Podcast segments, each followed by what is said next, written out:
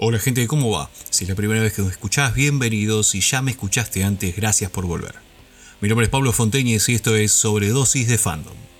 Un podcast para hablar y compartir el contenido que más te gusta, como cine, series, libros y cómics, o sea, cosas ñoñas.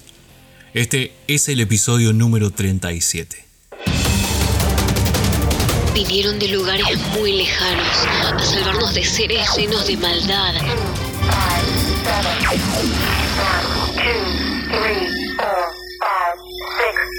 Mientras tanto, en este podcast disfrutamos de su guion y dibujo. Sobredosis de cómics. No importa el multiverso. Ahí estaremos. Hoy saqué de mi biblioteca una de las historias de Batman que más aprecio. En un ratito les voy a contar por qué. Lo importante ahora es que en este episodio me va a acompañar Nicolás, quien lleva el timón en DC Oficialista, que, si no lo escucharon, lo recomiendo altamente. Está disponible como este programa en todas las plataformas de podcast y en YouTube. Él nos va a contar brevemente parte de su experiencia con los cómics de la época y obviamente sobre la trama de este pequeño arco.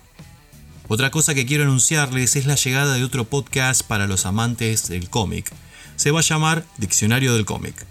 Y, como su nombre lo indica, va a funcionar como tal. La idea es que si estás leyendo algún cómic y hay algo que no entendés, puedas ir a escuchar las definiciones en episodios cortísimos. Así que atentos que por las redes voy a estar informando cuándo está disponible. Ahora sí, gente, vamos a arrancar con este programa en el que vamos a hablar de Batman, la banda de barro. No busque más. Sobredosis de fandom es lo que tenés que escuchar. ¿Qué tal amigos de Sobredosis del Fandom? Mi nombre es Poro de DC Oficialista y fui amablemente invitado por Pablo para hablar de uno de los cómics, o de los arcos mejor dicho, más emblemáticos del encapotado. Es un arco corto, son cuatro números que van de Detective Comics 604 al 607. El arco del que le estoy hablando no es otro que en inglés eh, The Mood Pack, para nosotros la banda de barro o la banda del fango, que como les decía es una historia que por primera vez junta a las cuatro versiones de Clayface, no son exactamente las cuatro, pero bueno, para no spoilear, más allá que es un cómic que tiene más de 30 años, pueden leerlo tranquilamente igual y la van a pasar genial. Los números están a cargo de una dupla histórica de Batman como son Alan Grant y Norm Breyfogle, que juntos nos dan una historia increíble. No quiero entrar mucho en detalles por si la quieren leer, pero los dibujos eh, de Norm eran increíbles y acá también son increíbles, se luce mucho, sobre todo más adentro en la historia, cuando Batman tiene una especie de viaje dentro de su psiquis más oscura que le hace revivir mucho de sus fracasos o incluso la tragedia que lo transformó en quien es. Los villanos se lucen mucho y logran poner en jaque al encapotado, sobre todo el cerebro de esta organización que no es otro que Clayface 1, como se lo conoce en el cómic, más conocido como Basil Carlo, que es el primer Clayface, alguien que no tenía ningún poder, por decirlo de alguna forma, metahumano, sino que era alguien que era un gran, gran actor, que enojado porque iban a hacer una remake de una de sus películas, decide nada más y nada menos que asesinar a todo el elenco. Este cómic fue editado por primera vez en 1989 en Estados Unidos y acá en Argentina una de las versiones que nos llegó es la de perfil, mm, si no me equivoco en el año 93 más o menos, en lo que conocemos como pleno 1 a 1, que fue una época muy buena para los coleccionistas porque la editorial Perfil decidió editar una cantidad enorme de cómics de DC, tanto en comiquerías como en, en kioscos de diarios, y estas revistas no eran muy de fácil acceso para todos.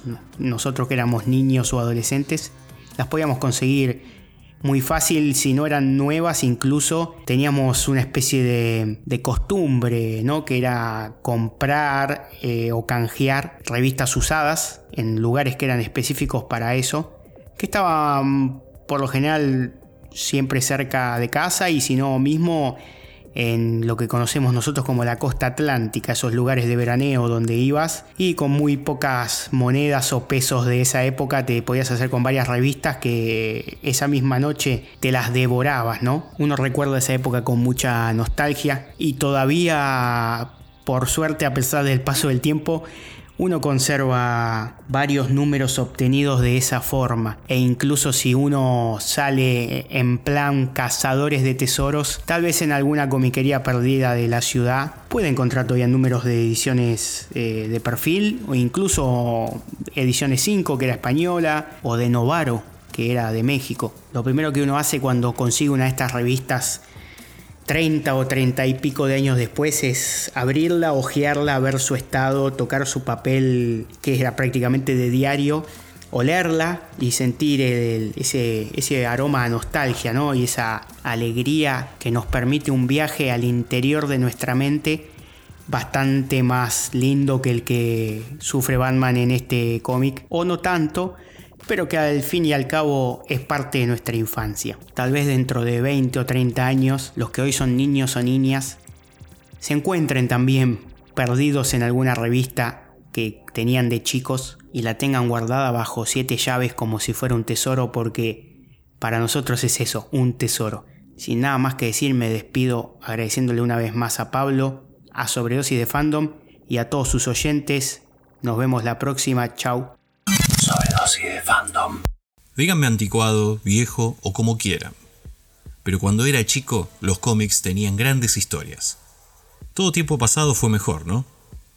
En los 90 recuerdo ir a la escuela secundaria caminando, alrededor de 3 kilómetros, para ahorrarme el boleto de colectivo y con esa poca plata, y a fin de mes, poder comprarme algún cómic.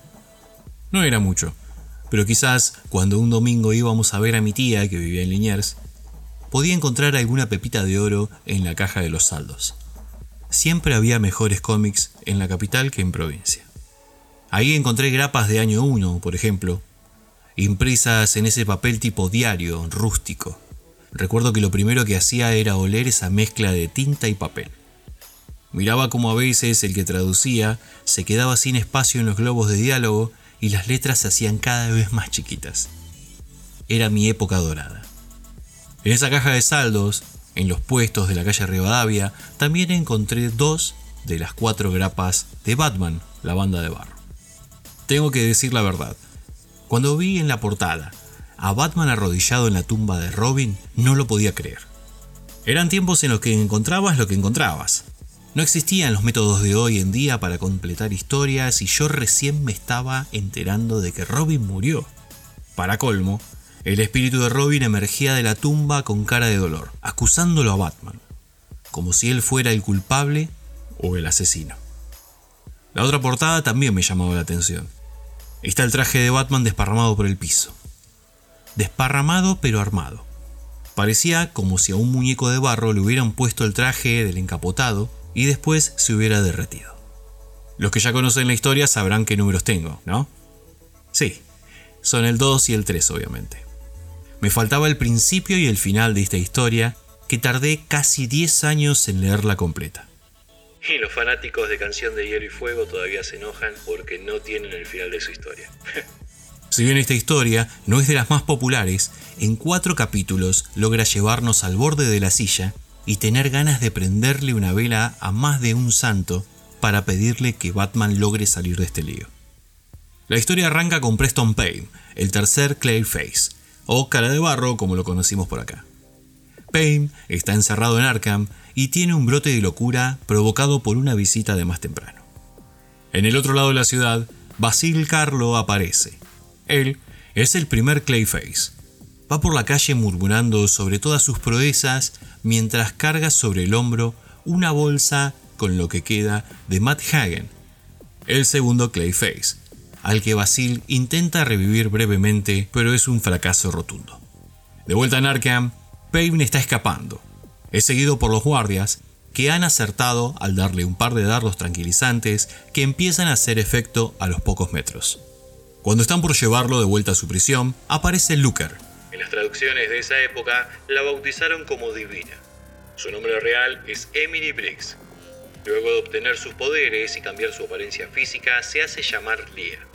Looker posee el espectro completo de habilidades psiónicas, telepatía, telequinesis, psicometría, metabolismo mejorado, control mental, explosiones de energía psicónica, levitación, creación de escudos de fuerza, visión remota y curación mejorada. Hasta la aparición en esta historia y algunas pocas posteriores, ella es una soñadora lúcida. Pero muchas cosas cambiaron luego de los nuevos 52. Looker utiliza sus poderes para que los guardias se ataquen entre sí y se lleva el cuerpo de Clayface 3. Batman llega y hace sus pericias, pero luego de un par de llamadas descubre la verdad. Si ya llegaste hasta acá, no te vayas. Seguí escuchando que todavía hay más. Suscríbete para que te avisen si subo contenido y déjame una sobredosis de likes. Parece una pavada, pero me estás ayudando muchísimo. Adelante con todo. Looker no fue la que atacó a los guardias y se llevó el cuerpo de Clayface 3.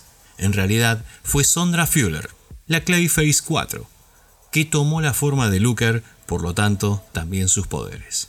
Eh, Pablo, ¿cuántas Clayface hay? Y la verdad que hay bastantes a través de una vida de historias en los cómics. Pero hoy solo vamos a hablar de estos cuatro. Cada miembro de este equipo tiene sus propios intereses pero Basil Carlos se las arregla bastante bien para dominarlos y llevar a cabo su plan, sin olvidar su venganza hacia el caballero de Gotham. El guion del mítico Alan Grant es genial para la época y nos muestra un Batman en distintas facetas, incluso enfrentando sus mayores fracasos y sus mayores miedos. Con Bruce Wayne es lo mismo. Si bien no aparece en esta historia, sabe mantener un buen equilibrio en la trama dándole un delicado toque personal, muy necesario para la época. Sobre el dibujo de Nord Breyfogle no hay mucho para decir más que cosas buenas. Su trabajo fue referencial para sus sucesores. Tiene una caracterización increíble. Nos muestra un Batman muy expresivo que además se encuentra envuelto en una acción frenética y manipula la viñeta a conveniencia para conseguir grandes resultados. Podés notar su evolución artística número a número, dándonos viñetas que son para enmarcar y colgar en el living de tu casa. Si no me creen, vean esta saga y luego miren Destructor que salió tres años después. ¿Qué puedo decir? Si mencionan a Batman, automáticamente vienen a mi mente sus dibujos. En pocas palabras, el resultado es una cooperación fascinante entre dibujante y guionista, que nos deja una gran época de Batman que perdurará por siempre en el recuerdo de aquellos que crecimos leyendo sus historias. ¿Vos tenés alguna de las ediciones que mencionamos con Nico? ¿La guardás como un tesoro como hacemos nosotros? ¿Qué otra historia de esta dupla te gusta? Te leo en los comentarios. ¿Que qué pasó con Robin? Ajá, no sé, viejo. Si no leíste esta historia, buscala que no tiene desperdicio. Fandom. Sobredosis de fandom podcast donde hablamos de lo que te interesa y no lo que te quieren imponer. Cultura friki en estado puro. Disponible en todas las plataformas de podcast conocidas. Si te gustó el contenido de este podcast, apreta el botón seguir, así podés recibir una notificación cada vez que subo un episodio. Busca el botón de compartir y publicar en tus redes sociales, así mucha más gente me puede conocer. Recordá que el programa está disponible en todas las plataformas de podcast como Apple Podcasts, iBox y Spotify, entre otros. No te olvides que me podés ver en YouTube, así que a suscribirse, activar la campanita y darle like. También déjeme un comentario, así sé que existen del otro lado. Búscame en Instagram como sobredosis de fandom todo junto. Te puedes comunicar por ahí o por mail a sobredosisdefandom.gmail.com También me podés encontrar en Twitter como arroba pfontenes. La estoy haciendo larga así que me rajo. Mi nombre es Pablo Fonteñez, buena vida, chao episodio llegó a su fin. Pero no se preocupen, muy pronto subimos uno nuevo.